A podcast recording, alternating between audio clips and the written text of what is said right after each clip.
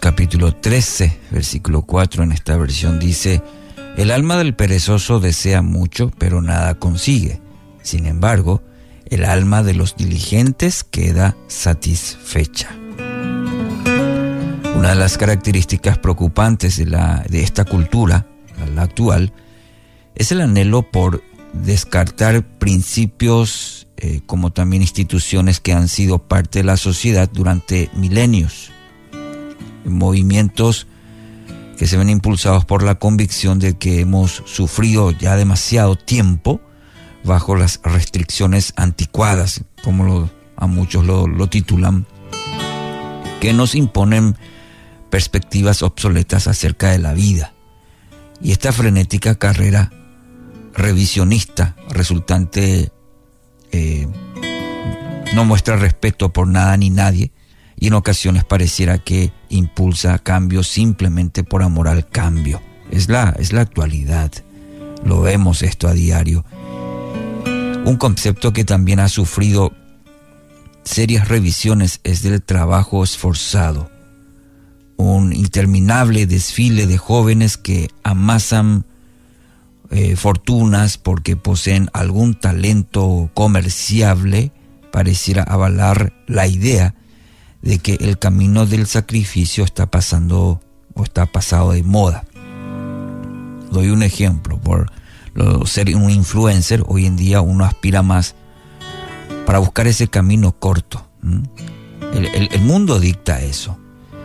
Cientos de millones que sueñan con disfrutar de las mismas riquezas, eh, entonces postergan todo esperando en vano ese gran golpe de fortuna que les alcance y que los salve de ese anticuado concepto de ganarse el pan con el sudor de la frente.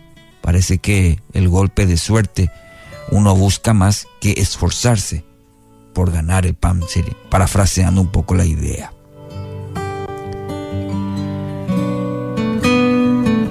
Ahora, la idea no es eh, quedarnos hoy en este pensamiento de la sociedad eh, postmoderna, sino invitarnos también que pensemos en otra clase de pereza y que es la espiritual.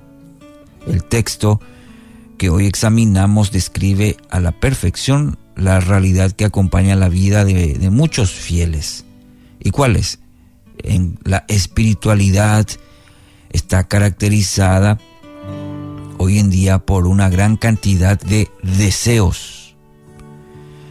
Eh, quisieran saber más de la palabra, eh, anhelan vivir en mayor intimidad con el Señor, añoran experiencias más radicales en Cristo, sueñan con vidas de oración de mayor trascendencia, incluso se estimulan unos a otros compartiendo anécdotas de figuras del pueblo de Dios que inspiran por su compromiso con el Señor.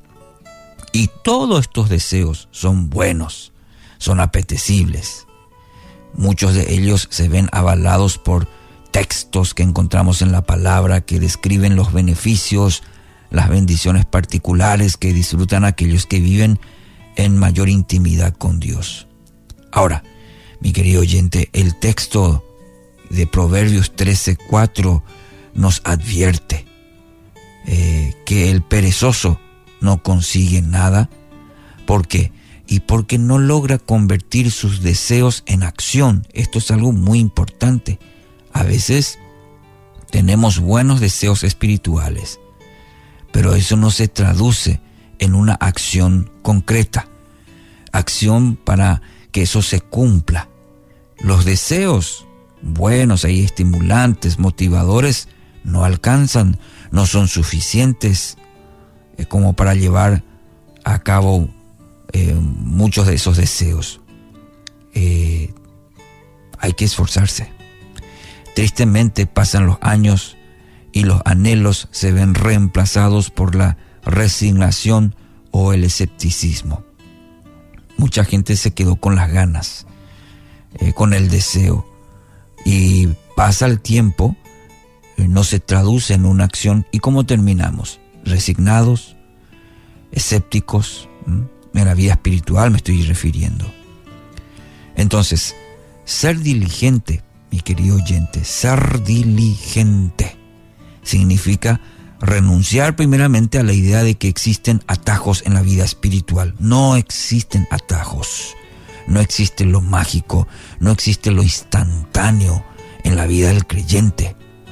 No existen fórmulas mágicas o así eh, maneras sencillas de acceder a una vida espiritual más intensa, diríamos. Hay que pagar el precio. Hay un precio necesario que pagar en la vida cristiana requiere sacrificio, esfuerzo, dedicación, eh, responsabilidad, ser diligente. Entonces, el diligente está dispuesto, por darle un ejemplo, si queremos mayor intimidad con Dios, entonces hay que levantarse más temprano para pasar más tiempo buscando el rostro de Dios o aplicar con mayor disciplina el estudio de la palabra porque está convencido de que el Señor se muestra a aquellos que le buscan y lo hacen de todo corazón, pero requiere diligencia. El sabio entiende que no es su esfuerzo el que asegura la bendición, porque todo lo que disfrutamos es por gracia.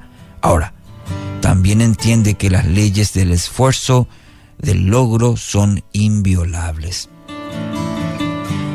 Mire, las grandes conquistas del mundo siempre han sido el fruto de disciplina, de, sacrificio y de trabajo. Y este principio también es tan válido hoy en día eh, como lo ha sido desde, desde el principio de los tiempos. Disciplina, sacrificio y trabajo. Que Dios nos bendiga a poder desarrollarlo.